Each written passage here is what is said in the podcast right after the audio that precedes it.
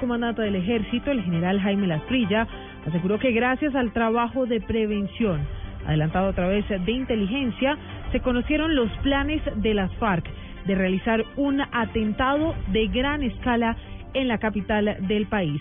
La información la tiene Diego Monroy. El comandante del ejército, el general Jaime Lasprilla, se refirió al informe de inteligencia militar que reveló que las FARC estaban planeando un atentado de alto impacto contra Bogotá. El general Lasprilla aseguró que se han tomado una serie de medidas frente a este tema. Ustedes saben que estos terroristas de las FARC eh, no tienen límites en sus acciones criminales, demenciales. Ustedes han notado que las afectaciones han sido hacia la población civil, al derecho al agua, al derecho a la luz, de manera que frente al terrorismo no hay límites.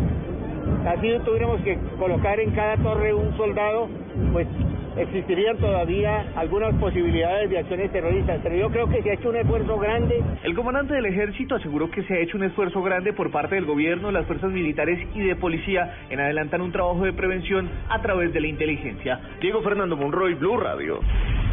Diego, gracias. Hay expectativa por la reunión de esta tarde entre el presidente Santos y el director para las Américas de la ONG Human Rights Watch. Esto por el informe que señala a los comandantes de las fuerzas militares y del ejército de haber participado presuntamente en casos de falsos positivos.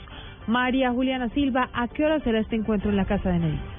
José Miguel Vivanco, director de Human Rights Watch, dijo que en su reunión de esta tarde con el presidente Juan Manuel Santos, la prioridad será explicar detalladamente el informe sobre falsos positivos revelado hoy por la organización y que además ha recibido fuertes críticas, incluso del mismo presidente. Vamos a ver qué podemos conversar con el presidente Santos. Nuestra primera obligación es escribirle el contenido de este informe. Hasta donde sabemos, durante su gestión se le encargó al general inspector de las fuerzas del ejército de la época, el general Suárez, la investigación sobre estos hechos. Eh, obviamente que esta, toda esta materia será objeto de una, de una conversación con el presidente el día de hoy. Vivanco aseguró que también le gustaría más adelante tener la posibilidad de reunirse con el nuevo ministro de Defensa, Luis Carlos Villegas, y hablar de estos temas.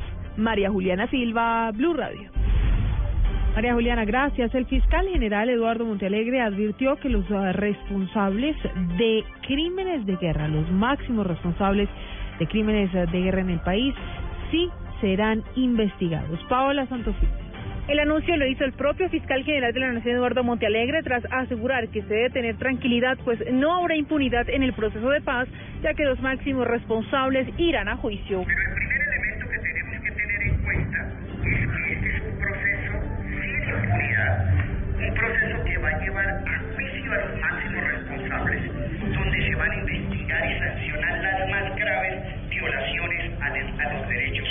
Sin embargo, reiteró su postura frente a la posibilidad de pensar en penas alternas a la privación de la libertad luego de que los guerrilleros sean condenados. Paola Santofimio, Blue Radio. Muy bien, Paola, gracias. El conflicto colombiano es el más costoso del mundo y para firmar la paz se deben de poner emociones, olvidar el pasado y tiene que existir una conexión humana. Al menos así lo indicó Stuart Diamond, experto internacional en negociaciones y quien está de visita en Cartagena. Jorge Márquez. Para el experto en negociaciones internacionales Stuart Diamonds, llegar a un acuerdo de paz entre el gobierno colombiano y las FARC debe pasar por el apoyo de otras fuerzas que estén al margen del conflicto que se vive en el país y basado en tres condiciones. Lo primero, dijo que para que sea um, uh, un éxito el proceso de paz en Colombia, eh, la gente tiene que hacer una conexión humana con la gente, de persona a persona. Segundo, es importante no pelear a propósito del pasado. Y tercero, es imposible alcanzar un, un, consenso si hay muchas emociones involucradas en la, en la conversación. El negociador internacional agregó que este conflicto debe acabarse pues se ha convertido en el más costoso del mundo. En Cartagena, Jorge Márquez Barbosa, Blue Radio. Muy bien, seguimos con la información porque la empresa Megaproyectos, prestadora del servicio de alumbrado público en Cali, anunció demandas penales contra el alcalde. Esto ante la crisis que se desató por la renuncia del gerente de Cali. Nilson Romo con ah, los detalles. La alcaldía tiene un interés ilícito por acabar con el contrato del servicio de alumbrado en Cali. Así lo anunció el representante de la firma Megaproyectos, Rubén Darío Venado. tras señalar que demandará a Emcali y al alcalde. Se va a presentar una denuncia penal por interés indebido en contrato estatal. Además también el abuso de funcionario público por dar una orden arbitraria como fue la que le dio el alcalde de Cali a Germán Marín Zafra de que procediera de acuerdo a lo que decía el concepto del abogado Mauricio Fajardo. Dijo el representante de la empresa encargada del alumbrado en Cali que las acciones del alcalde Rodrigo Guerrero se adecúan a una conducta de tipo penal y abuso de autoridad por acto arbitrario e injusto. Desde Cali, Nilson Romo Portilla, Blue Radio. En noticias internacionales habló el presidente Nicolás Maduro sobre los diferentes marítimos con Colombia y Guyana que han generado bastante polémica en las últimas semanas, ha dicho que se mantendrá el respeto diplomático. Vamos allí a Caracas con Santiago Martínez. Hola, buenas tardes. Aunque el jefe de Estado Nicolás Maduro no se refirió directamente al tema de Colombia, sí insistió que su gobierno ha puesto una diplomacia de paz, aunque recordó que hará respetar los límites del territorio. Un concepto de diplomacia de paz, pero de respeto, como debe ser, de respeto, así lo digo a toda Venezuela. Claro que uno puede ser líder, un pueblo, un hombre que tenga una visión de la convivencia, la integración, la paz, pero debe tener la fuerza para exigir el respeto de su propia patria, de su propio terruño. Para este jueves se espera que el jefe de Estado acuda al Parlamento a exponer la posición oficial de Venezuela en cuanto a Guyana y no se descarta que también toque el tema de Colombia. Desde Caracas, Santiago Martínez, Blue Radio. Y ahora en Blue Radio, la información de Bogotá y la región. Vamos con las noticias de la capital del país. Un duro golpe a las bandas dedicadas a la comercialización de celulares robados en las autoridades en las últimas horas. Los detalles con Daniela Morales.